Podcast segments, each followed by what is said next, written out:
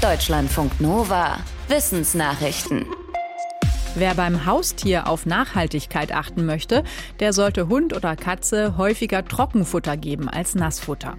Das zeigt eine Studie im Fachmagazin Scientific Reports, für die das Tierfutterangebot in Brasilien untersucht wurde.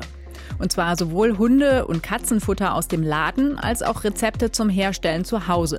Insgesamt analysierte das Studienteam fast 1000 Futtersorten mit Blick auf Treibhausgasemissionen, Wasserverbrauch und Auswirkungen auf die Landnutzung. Die schlechteste Ökobilanz hatte dabei Nassfutter, die beste hatte Trockenfutter und zu Hause gemachtes Futter lag in der Mitte. Die Forschenden sagen, dass wir die Umwelteffekte von Tierfutter nicht unterschätzen sollten. Schließlich gibt es weltweit immer mehr Haustiere. Das jährliche Nassfutter für einen 10-Kilo-Hund produziert fast siebenmal so viel CO2 wie Trockenfutter. Ende Februar letzten Jahres schlug in der kleinen englischen Stadt Witchcombe ein Meteorit ein in eine Grundstücksauffahrt. Das wurde gefilmt von Überwachungs- und Dashboard-Kameras, aber auch von speziellen Anlagen, die nach Meteoriten Ausschau halten.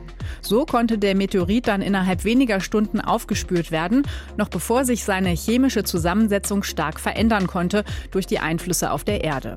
Für die Wissenschaft ein absoluter Glücksfall. Jetzt haben Forschende die Brocken analysiert und berichten darüber im Fachmagazin Science Advances.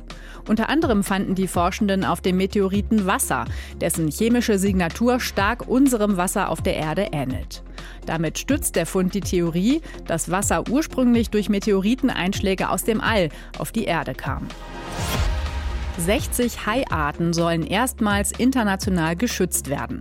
Darauf haben sich die Teilnehmenden bei der Weltartenkonferenz CITES in Panama geeinigt.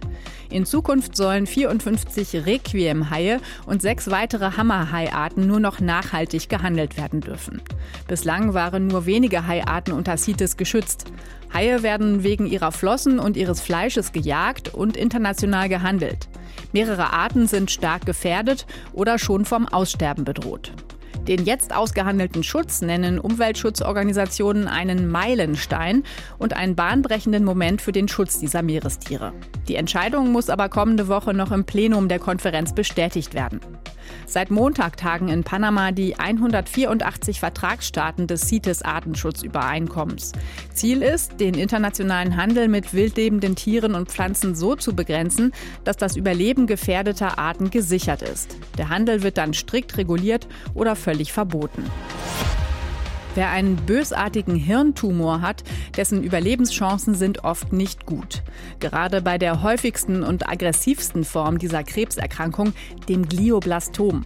Da haben Patientinnen und Patienten nach der Diagnose im Schnitt nur 15 Monate zu leben, mit Operation und weiterer Behandlung. Aber jetzt hat ein großes internationales Medizinteam einen Impfstoff entwickelt, der bei Menschen mit so einem Hirntumor offenbar lebensverlängernd wirken kann. Die Forschenden berichten im Fachmagazin JAMA Oncology, dass sie das in einer klinischen Studie festgestellt haben. An der haben weltweit rund 330 Patientinnen und Patienten teilgenommen. 13 Prozent der Kranken, die den Impfstoff bekommen hatten, lebten danach noch mindestens fünf Jahre. Bei Patienten ohne Impfung waren es nur rund 6 Prozent. Der Impfstoff ist laut den Forschenden eine Art Immuntherapie, bei der das Immunsystem der Kranken so programmiert wird, dass es den Hirntumor sozusagen aufspürt und angreift. In den Städten stehen die Häuser dicht an dicht, die Fläche ist extrem zugebaut. Aber Städte wuchern auch an ihren Rändern ins Umland. Dort ist die Bebauung zwar weniger dicht, aber die Landschaft wird trotzdem stark gestört, zum Beispiel durch Straßenanbindungen.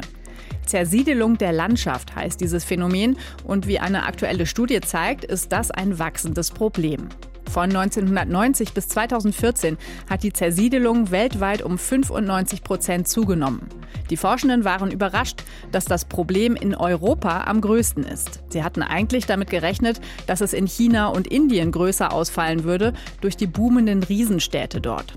Zersiedelung ist ein Problem für die Umwelt, weil für vergleichsweise wenig Gebäude trotzdem Straßen und Leitungen gebaut werden müssen. Dabei werden Lebensräume für Tiere zerschnitten. Bei einem Date kann schon der erste Eindruck entscheiden, ob sich eine Beziehung daraus entwickelt. Das schreibt ein Forschungsteam im Fachmagazin PNAS, nachdem es mehr als 550 vorwiegend heterosexuelle Menschen auf Speeddates geschickt hatte. Direkt nach den kurzen Treffen sollten die Teilnehmenden bewerten, ob sie romantisches Interesse an ihrem Gegenüber haben. In den folgenden Monaten fragten die Forschenden, wer tatsächlich zusammengekommen war. Daraus zogen sie Schlüsse, was entscheidend ist, damit sich nach dem ersten Treffen mehr entwickelt. Dabei zeigte sich, die zwei muss etwas verbinden, also der gleiche Humor, ein Hobby oder die Art zu kommunizieren. Es spielt aber auch eine Rolle, wie begehrt die Person bei anderen ist. Beides habe seinen Ursprung bei unseren Vorfahren, schreiben die Forschenden. Indem die sich mit besonders attraktiven und begehrten Personen einließen, garantierten Frühmenschen sich, überwiegend gesunde Kinder miteinander zu zeugen. Die Kompatibilität sorgte dafür, dass ihre Partnerschaft stabil genug war, um die Kinder dann auch bis ins Erwachsenenalter gemeinsam großzuziehen.